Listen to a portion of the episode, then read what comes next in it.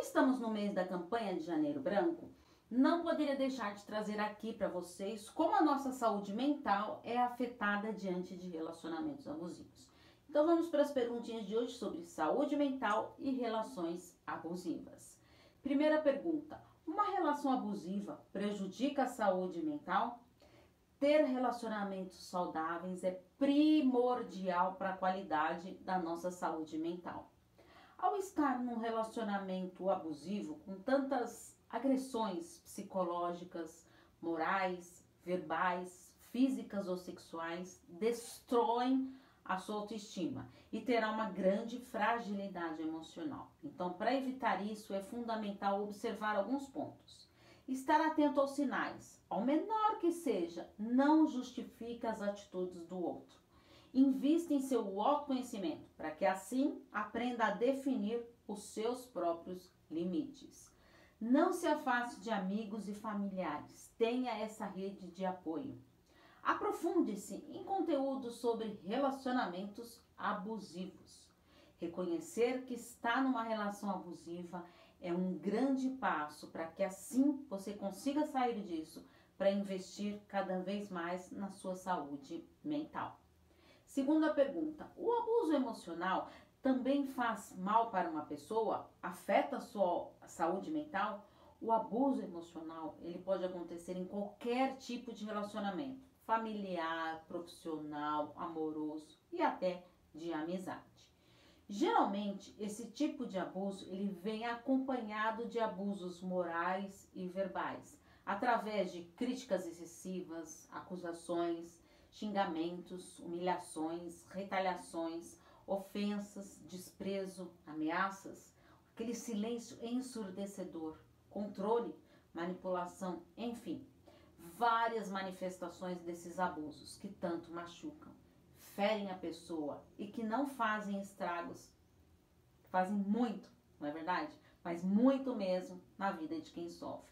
Infelizmente, a vítima acaba aceitando esses insultos de uma maneira natural, pois já faz parte da sua rotina.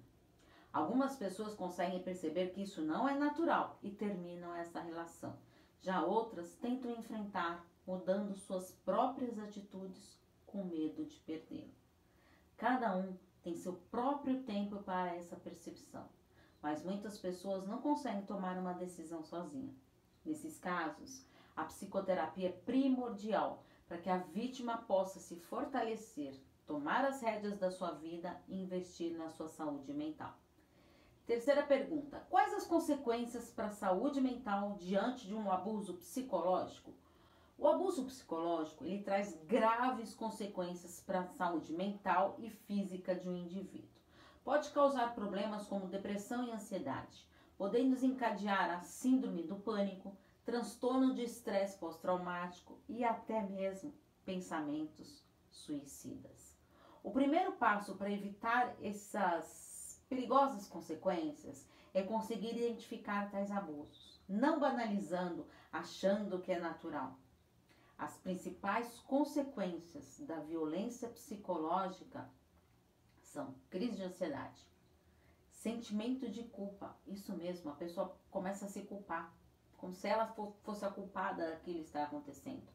Ambivalência de sentimentos, uma baixa autoestima, quadro depressivo, isolamento social transtornos psicossomáticos, perda da capacidade de concentração e foco e uma despersonalização, alterações no sono e apetite. Identificando a violência psicológica, deve-se entender a situação de uma maneira assertiva, sem agir com impulsividade. Estando difícil, é recomendado a psicoterapia. Quarta pergunta: por que as relações tóxicas prendem a pessoa parece um vício. A permanência de uma pessoa numa relação tóxica ocorre porque a vítima ela demora para perceber que está nesse tipo de relação abusiva. A pessoa ela continua numa relação tóxica como se fosse realmente um vício que de certa maneira a alimenta. Isso ocorre devido à baixa autoestima dessa vítima, medo da reação do parceiro, ou até mesmo de ficar sozinha de ser rejeitado ou abandonada. Acreditam que por amor tem que aceitar tudo. Não, né? Só que não. dependência emocional e financeira. Acabam se acostumando com esse tipo de relacionamento e permanecem nessa zona de conforto, mesmo que dolorosa. Sente-se insegura para tomar as suas próprias decisões. Acreditam que pode mudar o parceiro.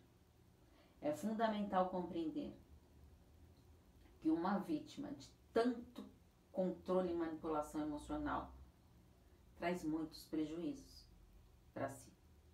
Quinta pergunta: Como sair de um relacionamento abusivo? É necessário querer sair de um relacionamento abusivo. Como assim, Paulo? Isso, presta bem atenção. Reconhecer o comportamento abusivo do parceiro. Será que você está conseguindo reconhecer isso? Entender que o abusador ele não é dono da verdade da razão.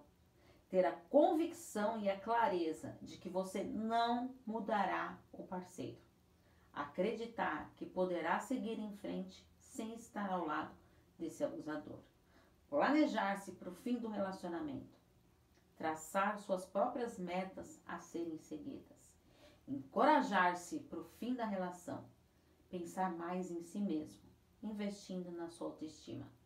Fortalecer-se para livrar-se dessa relação abusiva.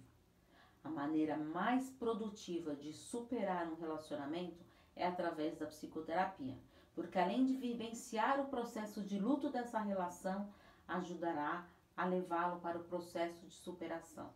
Encare com persistência, você merece. E se você caiu de paraquedas, sou Paula Freitas, psicóloga, psicoterapeuta de casal e terapeuta sexual. Te convido a acompanhar os meus textos e vídeos, podcast Relacionamento e Psicologia, no canal do YouTube Paula Freitas Psicóloga, e são todas as descrições dos links lá, certo? Porque afinal, quem cuida da mente, cuida da vida. Um grande abraço. Tchau, tchau.